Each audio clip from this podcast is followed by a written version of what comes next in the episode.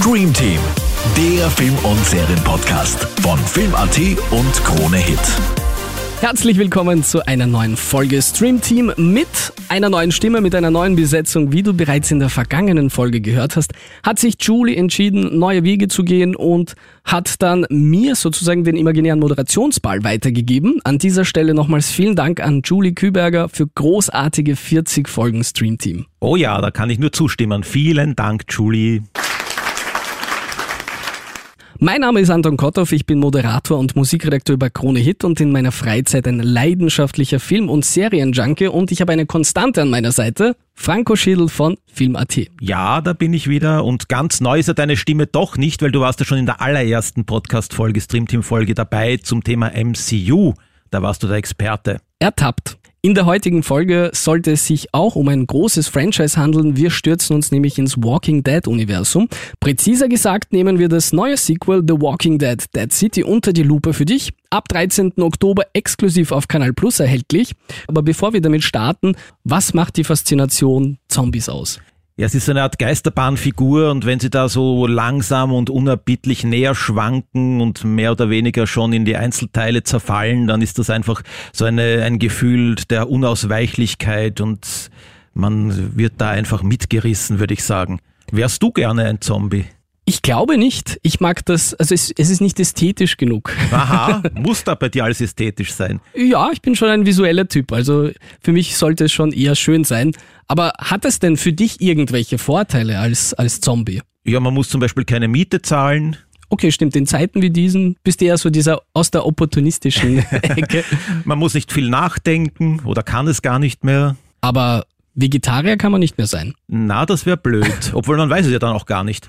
Stimmt, man könnte einen Vegetarier oder einen Veganer verspeisen. Und so ganz ist das eh gar nicht, weil das Gehirn ist ja tot, stillgelegt, aber trotzdem, wenn man das Gehirn dann zerstört, ist er völlig dann ausgelöscht. Aber alles andere, auf alles andere kann man verzichten. Das heißt, wenn der ohne Herz rumläuft oder ohne Magen oder oft liegt er dann nur noch der Kopf herum und bewegt sich trotzdem noch. Aber essen wollen sie ja auch noch. Also wo, wo geht das dann hin? Das kann ja gar nicht verdaut werden. Ja, stimmt, so habe ich es noch nie gesehen eigentlich. Und die Haltbarkeit der Zombies ist ja auch sehr beschränkt, weil der, der Körper ist tot, also müsste er ja verwesen. Also nach einiger Zeit müsste ja alles dann verschwunden sein. Dann gibt's ja gar keine Zombies mehr auf der Welt.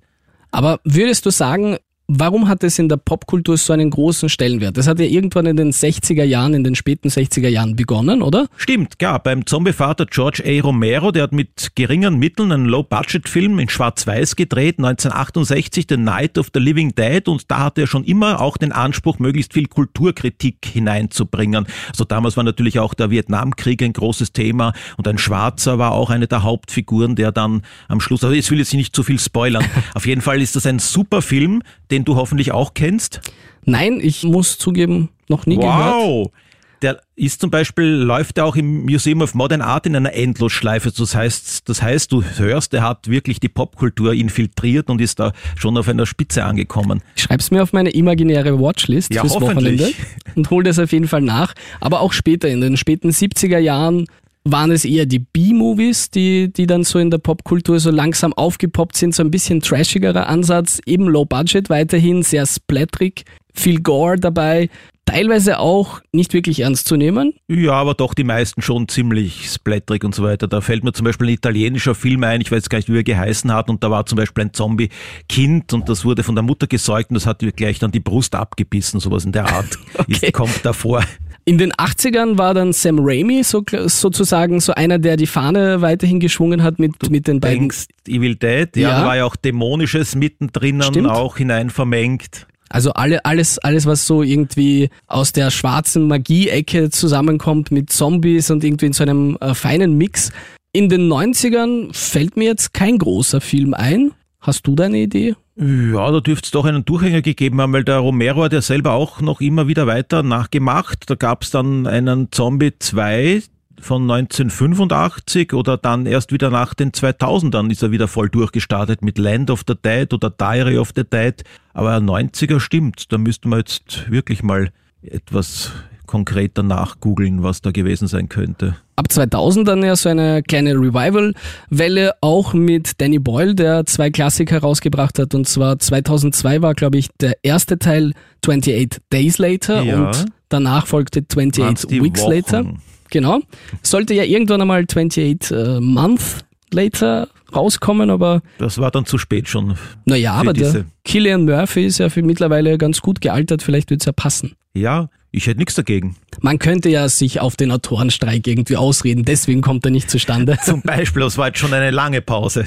Um 2010 herum entstand dann ja das Franchise The Walking Dead. Allerdings als Serie auf AMC mit der ersten Staffel dann bereits schon breite Massen abgeholt und wurde zu einer Erfolgsserie neben Breaking Bad. Zwölf Jahre lang gelaufen, 177 Folgen, elf Staffeln. Ja, heftig. Vergangenes Jahr war dann Schluss. Wie bist du das erste Mal in Berührung gekommen mit Walking Dead? Ja, ich muss ja gestehen, das weiß man ja vermutlich auch schon, dass ich jetzt gar nicht der große Serientyp bin und ich warte in solchen Fällen auch ganz gerne, bis dann die Serie wirklich abgeschlossen ist und ich mir das alles auf einmal anschauen kann. Aber das war in dem Fall bei elf Staffeln keine gute Idee und ich habe auch wirklich tatsächlich nur die erste Staffel und dann die Hälfte von der zweiten gesehen. Und ich war auch eher ein Breaking Bad Fan. Mir ging's ähnlich. Es war nämlich die Zeit vor Netflix, da konnte man sich nicht bequem aufs Sofa chillen und mit der Fernbedienung mal rumseppen, was es so alles dir vorgeschlagen wird, sondern man musste sich damals noch die DVD-Box kaufen, war teuer. Ich war noch jung, habe ich eher für Breaking Bad entschieden, bereue es nicht, aber ich habe ein paar Folgen immer wieder mitbekommen bei Freunden.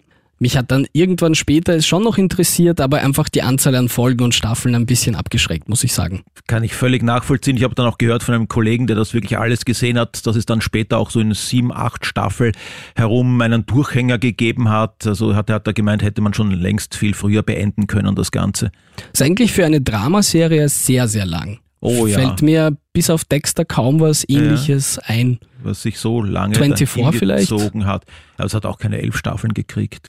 Auf jeden Fall basiert die Reihe auch auf dem gleichnamigen Comic von Robert Kirkman und Tony Moore. Und weil du ja die Mitte der Serie angesprochen hast, da gab es dann auch so ein bisschen einen Besetzungswechsel. Einige der Protagonistinnen wurden ausgetauscht, neue Antagonistinnen kamen hinzu.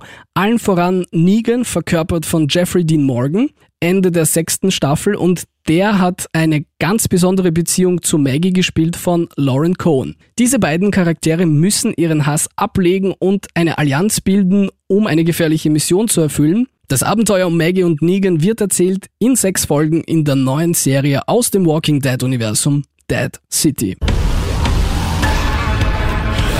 Du könntest mir wenigstens verraten, was du hier zu suchen hast. Ich wurde vor ein paar Wochen überfallen.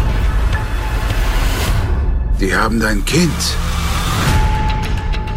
Und passend dazu haben wir ein kleines Schmankerl für dich, und zwar das Walking Dead Dead City Merch Fan Package und das Kanal Plus Jahresabo gratis obendrauf. Einfach vorbeischauen in der Krone Hit Winzone. Check's dir jetzt auf kronehit.at. Franco, möchtest du kurz zusammenfassen, worum es in Dead City geht? Ja, gern. Es wurde jetzt eh gerade angedeutet, Sie haben den Kind. Das heißt, die Serie dreht sich um eine verzweifelte Rettungsaktion, denn der Sohn von Maggie namens Herschel wurde entführt und der Bösewicht ist da ein Mann, der sich nur der Kroate nennt und der leitet eine Gruppe feindlicher Überlebender und sie haben die Kontrolle über ein zombieverseuchtes Manhattan übernommen und sich dort eingebunkert.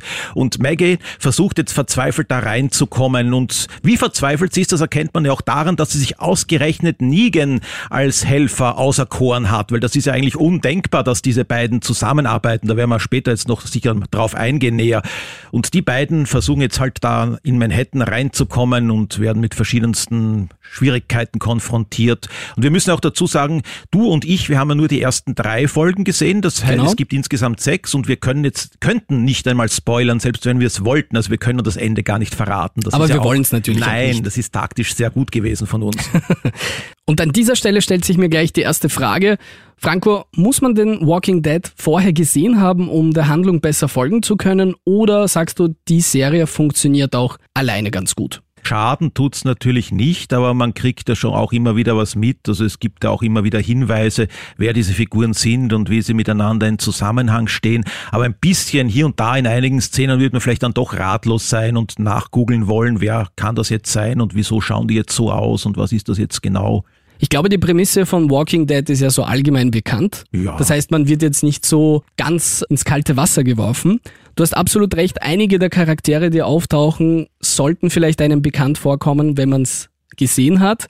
Uns vielleicht nicht, aber ich finde, die Serie macht es sehr gut, dass zwischen diesen ganzen Actionsequenzen sich immer wieder Ruhe nimmt, um auch ein bisschen Exposition zu machen, also um zu erklären, wie die Zusammenhänge zwischen den Charakteren sind. Es sind einige Flashbacks, die ganz gut funktionieren für mich. Ja. Und ich habe einen Pro-Tipp. Sollte man nicht so viel Zeit haben, man kann sich auch die elf Staffeln in einem Recap auf YouTube in 18, 20 Minuten zusammengefasst anschauen. Das habe ich gemacht vor, vor der Serie. Ja, das ist eine Meisterleistung in der Zeit. 18 Minuten, nicht schlecht. Aber es ist unglaublich, wie schnell dieser Mann spricht. Ja, es ist vielleicht dann mit doppelter Geschwindigkeit abgespielt. Da habe ich so ein bisschen die Zusammenhänge in kurzer Form so präsentiert bekommen und konnte mich ein bisschen besser auf die Serie einstimmen. Auf Englisch wahrscheinlich. Auf Englisch, ganz genau. ja. Wenn wir jetzt über das Worldbuilding reden, also die Serie, das hast du ja schon vorher angesprochen, spielt in New York, besser gesagt in Manhattan. Das ist deswegen wichtig, weil es in der ersten Folge bereits erklärt wird, die Insel ist ja abgeschottet. Das heißt, alle Brücken und alle Zugänge zu dieser Insel wurden irgendwann einmal gesprengt, weil das so als Epizentrum dieser Zombie-Apokalypse Ja. gesehen wurde. Kommt dir das bekannt vor? Weil da klingelt bei mir sofort ein Filmtitel. Klapperschlange. Oh, Kurt Russell. Genau, der Carpenter-Film. Da ist ja genau diese Situation halt ohne Zombies, aber Mhm. da wurde Manhattan dann zu einer Gefängnisinsel umfunktioniert. Ja, es sind einige popkulturelle Inspirationen da hineingeflossen, Ja, auf, jeden Fall. Fall. Was würdest du sagen, wie hat dir generell dieses Manhattan gefallen? Wie hat dir die CGI gefallen? Wie haben dir die Walker gefallen? In der ein bisschen einer Upgrade-Version, würde ich sagen, weil die sind teilweise schon schneller, können klettern. Sie haben einiges drauf im Vergleich zu diesen allerersten Staffeln Walking Dead. Ja, was ein bisschen schade ist, weil ich finde, ich bin ein Anhänger dieser alten, wirklich langsamen Zombies. Also wenn die dann sich in Kurzstreckenläufer, in Marathonläufer verwandeln, dann ist das nicht mehr das richtige Zombie-Feeling für mich. Aber da, ja gut, da regnet es ja sogar dann einmal Zombies am Anfang. Das ist auch eine ziemlich verrückte Szene. Und in der allerersten Szene, das ist ja, wo die Ma Ma Maggie der Manhattan von der anderen Seite beobachtet Ja. und da geht's dann auch gleich richtig zur Sache, da zermanscht sie dann hingebungsvoll einem Zombie den Kopf. Hat mich sehr an Tarantino erinnert Auch. irgendwie. Ja, Es war sehr, sehr splatterig gleich am Anfang, aber das holt einen sofort ab. Also Mhm. da, da wird man wirklich gut drauf eingestimmt, was noch kommt. das ist ein super Einstieg gewesen, doch, ja. Und, und wie bewertest du jetzt so die CGI? Weil ich fand, Manhattan hat schon sehr gut ausgesehen. Dieses postapokalyptische, da habe ich mich ein bisschen immer wieder an I'm Legend erinnern Ja. müssen, aus dem Jahr 2007. Da war es ja ein ähnliches Szenario und das hat schon verdammt gut ausgesehen. Sieht sehr realistisch aus, obwohl ich hätte mir auch gewünscht, dass man noch mehr davon zu sehen bekommt. Aber vielleicht tut man das ja auch, weil wir haben ja nur die ersten drei gesehen. Die ersten drei Das stimmt, Folgen. ja. Könnte ja noch was dann einiges zu sehen. Der Vorspann ist auch gut gelungen zum Beispiel.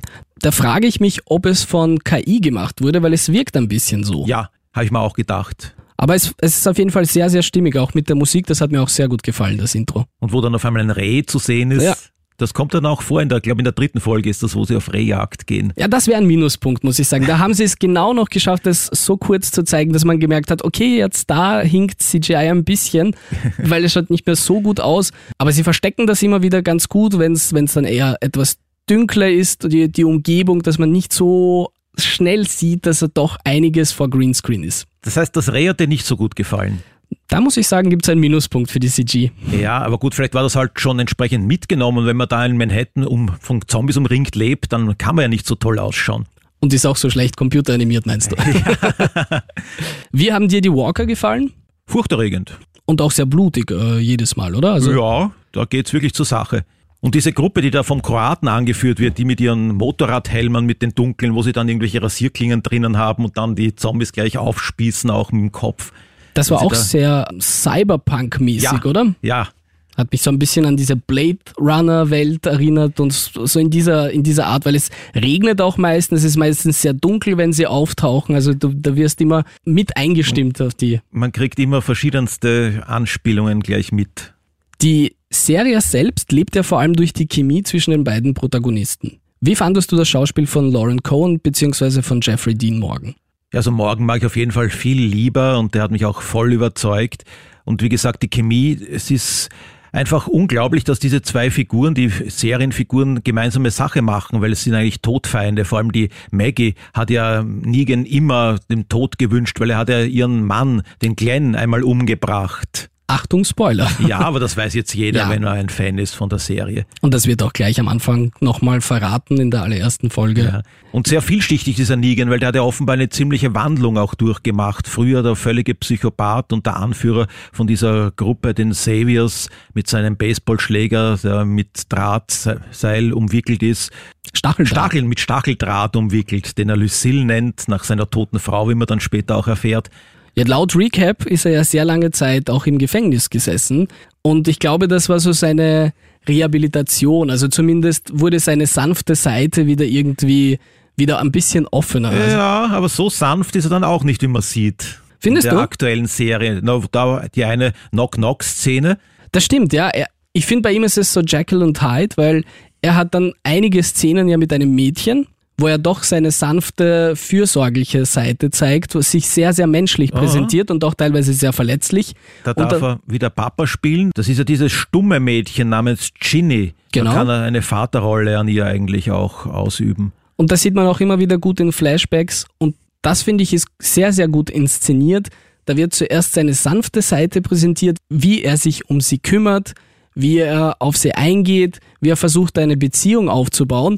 Dann kommt ein harter Schnitt und du siehst ihn, wie er jemanden den Schädel zertrümmert. Ja, man sollte ihn halt nicht reizen. Das ist keine gute Idee, weil da ist er dann sofort wieder von 0 auf 100. Ja, auf jeden Fall liegt es ihm Arschlöcher und Bad Guys zu spielen. Oh ja. Also seit äh, er den Comedian im Watchmen damals verkörpert hat, bin ich extrem überzeugt und muss auch sagen, auch, auch in dieser Serie hat er sehr, sehr gut als böser, wirklich hinterhältiger Charakter funktioniert, aber ich habe ihm auch die sanfte Seite abgekauft. Was mich überrascht hat, weil ich ja die Serie nicht so wirklich kenne, dass er erst am Schluss von Staffel 6 eingestiegen ist und dann hat er eben in 7 und in 8 das große Wort geführt. Ja. Da war er dann die Hauptfigur, bevor er dann in, ins Gefängnis gewandert ist.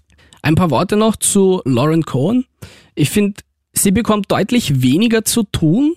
Irgendwie, okay, sie hat diese Mission und sie, sie trägt sozusagen die Handlung, weil alles ist wegen ihr, was, Sie, was passiert. Ja, sie leitet es in die Wege, aber die wirklich strahlende Figur, also unter Anführungszeichen, ist natürlich schon der Negan. Ja, sie wird ein bisschen überschattet von seiner Performance, muss man sagen. Wobei sie auch am Ende der dritten Folge dann wieder einen Character Arc hat, wo ich mir gedacht habe, puh, da geht sie auch wieder über Leichen quasi, nur um an ihr Ziel zu gelangen. Und das war, glaube ich, in den vergangenen äh, Walking Dead Staffeln noch nicht so. Also die tragischen Ereignisse haben auch sie traumatisiert und verändert. Oder die Nähe zu Negan wirkt sich natürlich auch aus. Kann auch sein, das stimmt, das ist auch ein, eine gute Theorie. Wie funktioniert für dich der Bad Guy? Also der Kroate gespielt von, ich versuche seinen Namen auszusprechen, Selkio Ivanek. Ja, das ist eine faszinierende Figur auch, hat mir sehr gut gefallen und es ist auch immer diese Brüchigkeit in den Charakteren, weil dann erfährt man später, das war eigentlich ein ganz gestandener Mann mit beiden Beinen im Leben, einer, der sich ausgekannt hat, mit Technik auch und gut verdient hat und eine Familie gehabt hat, also eine geerdete Figur, die dann diesen Bruch drinnen hatte und zum Psychopathen wurde und jetzt auch über Leichen geht. Ich finde es immer gut, wenn, wenn der Bad Guy erstens wenig von sich preisgibt. Man erfährt dann von anderen ein bisschen was über seine Vergangenheit, eben das, was du gerade erzählt hast. Und ich finde bei ihm besonders gruselig, wenn er durch Taten spricht und weniger durch dieses laute Geschrei. Ich finde, es gibt nichts Schlimmeres als einen Bad Guy, der einfach nur schreit. Der wirkt immer hilflos für mich. Und das ist bei ihm überhaupt nicht der Fall, sondern er ist immer so ein, ein, ein stiller Beobachter teilweise, lässt einen lockeren Spruch so ein bisschen los und macht dann eigentlich irgendwas, wo man sich denkt, fuck. Dann kriegt man gleich beim Zuschauen auch eine Gänsehaut, weil man jetzt genau weiß, das kommt jetzt irgendetwas Schreckliches. Ohne zu viel vorwegzunehmen, ohne zu viel zu spoilern, eine Szene hat mir besonders, hat mich so ein bisschen wirklich abgeschreckt und ist mir in Erinnerung geblieben. Da hat man sich eindeutig von Saw inspirieren lassen. Es geht um einen Schlüssel. Ich weiß, was du meinst. Ja, kann ich dazu stimmen. Also da muss ich echt sagen, das war dann nochmal eine Stufe drüber, was die Gewalt angeht. Ja, Hat mich auf jeden Fall abgeholt. das war einer der Höhepunkte. Ja, vielleicht noch zu dieser, zu dem Darsteller vom Kroaten. Das ist ja auch, habe ich jetzt gegoogelt und bin, sind mir eigentlich die Augen übergegangen, wo der schon überall mitgewirkt hat. Der war zum Beispiel schon bei Donny Bresco dabei oder Dance in the Dark, also beim Lars von Trier oder Black Hawk Down. Und in 24 war er ebenfalls, da ist er erst richtig bekannt geworden. Und auch der Regisseur Martin McDonough, der ja auch die Seven Psychos oder die Three Billboards Outside Ebbing Ja. gemacht hat, der hat ihn auch sehr gerne und setzt ihn auch immer wieder für Rollen ein. War er bei Seven Psychos? Ja, mit dabei? war er auch dabei. Ich könnte mich jetzt ehrlich gesagt nicht erinnern, du auch nicht, wenn ich dein Gesicht richtig deute, aber Das er, ist richtig, ja. er war dabei. Aber vielleicht hat er etwas mehr Haar gehabt und war noch einfach deutlich jünger und deswegen. Das kann sein. Ja, spannend auf jeden Fall, denn The Walking Dead, The Walking Dead Dead City ist ja ein Teil eines Franchises. Es gibt dieses Jahr einige Serien, die noch auf uns zukommen werden. Einige sind kürzlich erschienen. Einer der ersten Ableger war ja Fear The Walking Dead, acht Staffeln und auch dieses Jahr zu Ende gegangen. Ja, Dann kommt dieses Jahr was ganz Besonderes auf uns zu. Es soll nämlich die Geschichte um Rick und Michonne weitergehen. Da sind die Fans ganz gespannt, was sich die Macher überlegt haben, wie das Ganze weitergehen soll, denn in der allerletzten Staffel, in der allerletzten Folge kommt ja Rick Grimes ganz kurz vor und soll sozusagen der Teaser sein. Und das war auch teilweise eben die Kritik, dass die Serie zwar zu Ende ging, sich aber nur wie ein Staffelfinale und nicht wie ein Serienfinale angefühlt hat. Und vielleicht ist Grund dafür, dass man sich überlegt hat, die Stories von den jeweiligen Charakteren in einzelnen Serien zu verpacken, wie wir es jetzt eben bei Dead City mit Maggie und Negan haben, so soll es eine eigene Serie um Rick und Michonne geben. Dann hast du herausgefunden, dass es eine Daryl Dixon Serie gibt, die in Frankreich stattfindet, oder? Ja, das ist halt dieser Armbrustliebhaber Daryl, der jetzt nach Frankreich verschlagen wird und er sucht ja eben auch den Rick. Und das ist der Grund, warum er sich dann dort durchschlagen muss in diesem auch vermutlich postapokalyptischen und zombieverseuchten Frankreich. Kann sicher auch interessant werden. Hast du dir eine von diesen Serien bereits angesehen? Von denen, die wir jetzt gerade erwähnt haben, nicht, aber ich hätte da doch einen guten Tipp, mit der man eigentlich überhaupt in das ganze Walking Dead-Universum einsteigen könnte. Die nennt sich nämlich Tales of the Walking Dead und das ist eine Anthologieserie. Gibt's nur sechs Folgen und die sind alle in sich abgeschlossen. Und es kann auch sein, dass überhaupt keine Figuren, die man schon von früher kennt, auftreten, sondern völlig neue eingeführt werden. Und die sind dann auch vom Genre her ziemlich unterschiedlich. Es kann mal ins Komödiantische umschlagen, so in der Art von Happy Death Day. Es kann mal ein Krimi werden, wo jemand fälschlicherweise des Mordes beschuldigt wurde und jetzt davor steht, gelyncht zu werden und schnell noch diesen Fall aufklären muss. Es kann eine Mutter-Kind-Geschichte sein, also ganz, ganz und ein Horrorhaus kommt mal vor, irgend so ein verfluchtes Haus, wo dann auch ein Geist einer Mexikanerin umgeht und das Unwesen treibt. Also das ist ganz unterschiedlich und das ist vermutlich doch ein guter Einstieg. Ich frage mich nur immer bei dieser Franchisierung von, von solchen Serien oder von Filmen, wie es auch bei Star Wars war mit der Disney-Übernahme damals. Es kommt dann so viel Content und das ist ein bisschen abwertend gemeint, weil dann einfach so eine große Anzahl an Produkten kommt und man muss sich dann schon die Perlen ein bisschen rauspicken. Eine davon ist, finde ich, auf jeden Fall Dead City, aber ich habe das Gefühl, je mehr dann auf uns zukommt und je mehr man sich irgendwie von dieser Ursprungsgeschichte entfernt und dann irgendeinen Charakter aus der C-Reihe nimmt, umso schwieriger wird's dann irgendwann einmal. Und äh, ich weiß nicht, ob es dann dem Franchise nicht mehr schadet als, als gut tut. Ja, es ist halt immer eine zwiespältige Angelegenheit. Es kann natürlich sein, selbst wenn dann ein, der C-Reihe-Charakter mit einer super Story aufwarten kann, dass alles toll umgesetzt wurde, dass das sogar noch besser als das Original ist, aber das ist dann die absolute Ausnahme und man muss wirklich sich auch das alles im Blick behalten und das auch anschauen. Das ist das große Problem für mich auch.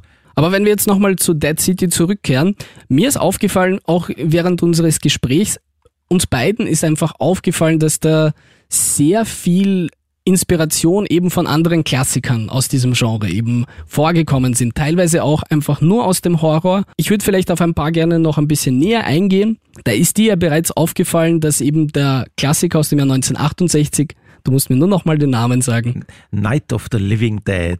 Vorgekommen ist. Also es bedient sich schon an den Urwurzeln des Genres und ich finde eben zum Beispiel, haben wir schon gesprochen, diese brutalen Szenen haben mich teilweise eben an solche Thriller wie Saw erinnert, weil ja du in dieser Lage, in dieser postapokalyptischen Welt dich ganz neuen Herausforderungen stellen musst und all das, was du hinter dir gelassen hast, also Familie, Freundschaft, all das, dein Beruf, es geht eigentlich um, immer um zerstörte Seelen, sozusagen. Man, ja, man verroht einfach in dieser ganzen Umgebung. Und wenn man trotzdem dann einen starken Charakter hat, dann wird man sich als Anführer da hervordrängen, aber über Leichen gehen.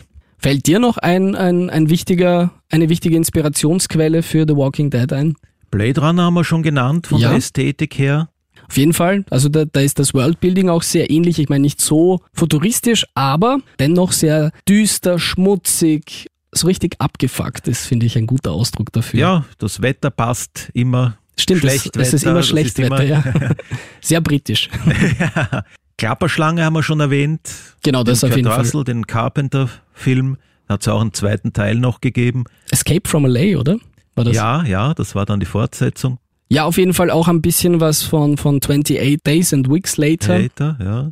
Natürlich wegen New York kommt mir nochmal von Francis Lawrence der Will Smith-Film, also I Am I Legend. Am Legend, ja. Sollte es übrigens eine Fortsetzung Habe ich geben. auch gehört, wie sie das hinkriegen wollen. Wenn dann der Will Smith wieder mitspielt, dann hat er den Tod offenbar nur geträumt oder wie auch immer. Gibt es da nicht einen Director's Cut und eine Kinofassung und im Director's Cut stirbt er nicht? So habe ich es gelesen bis jetzt. Aha, da könnte es sein.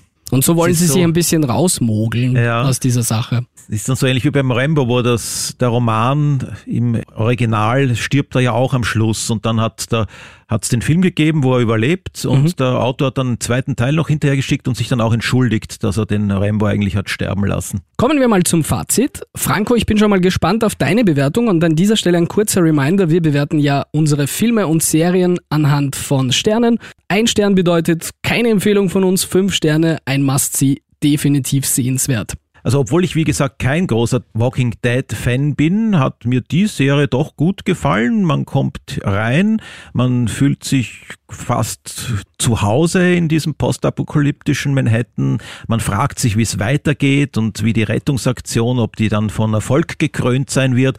Man ist auch immer neugierig, welche neuen Seiten sich da von dem Manhattan öffnen werden, was man noch zu Gesicht bekommt. Also insofern waren das alles positive Sachen und ich würde mal sagen, dreieinhalb Sterne gehen sich für mich aus. Ich war ja, wie gesagt, persönlich etwas abgeschreckt vom Franchise an sich, weil, weil einfach so viel da war. Das war mir immer so eine Hürde, um dann nochmal einzusteigen, egal jetzt um in die Ursprungsserie oder in irgendeine Fortsetzung mal reinzuschnuppern. Aber vor allem wegen Negan hat mich die Serie abgeholt. Also er hat mich wirklich schauspielerisch total überzeugt und ich, ich mochte einfach diese Rolle. Ich mochte immer wieder diesen Switch zwischen Badass. Weiß nicht, vielleicht ist, ist es mir ein bisschen mehr aufgefallen. Diese fürsorgliche Seite, dieses Alpha-Omega, jedes Mal eben im Schnitt, das haben sie irrsinnig gut dargestellt. Ja. Die Prämisse fand ich ganz cool. Ich fand super, dass man einen äh, Standortwechsel macht, dass es sich ein bisschen mehr eben nach Metropole äh, anfühlt und auch das Worldbuilding, CGI, alles, das hat mich eigentlich ganz gut abgeholt. Ein paar Schwächen gab es, weil es manchmal vielleicht ein bisschen zu dialoglastig war. Die Action-Szenen aber dann wieder im Kontrast. Also wie gesagt, da habe ich dann viele Parallelen zu Tarantino gezogen. Einfach sehr splatterig. Eben die Szene, wo es, wo es, wo es Leichen, also wo es Zombies vom, vom Himmel regnet. Ich weiß nicht. Das ist völlig surreal schon. aber total krass und, und hat mir wirklich gut gefallen. Ich gehe mit dir mit. Ich bin ein bisschen unentschlossen zwischen dreieinhalb und vier. Ich werde auf jeden Fall weiterschauen. Ja, Und Ich auch. gebe an dieser Stelle auf jeden Fall eine Empfehlung. Also Daumen hoch von mir. tun wir beide. Vielen Dank fürs Zuhören. Wir hören uns bald in der nächsten Folge Stream Team und äh, bis dahin gibt's alle vergangenen Folgen jederzeit für dich zum Nachhören, überall dort, wo es Podcasts gibt. Vergesst nicht, diesen Podcast zu abonnieren. Dann wisst ihr immer früh genug Bescheid, wenn eine neue Folge Stream Team draußen ist. Vielen Dank und bis bald. Ciao. Stream Team, der Film- und Serienpodcast von Film.at und Krone Hit.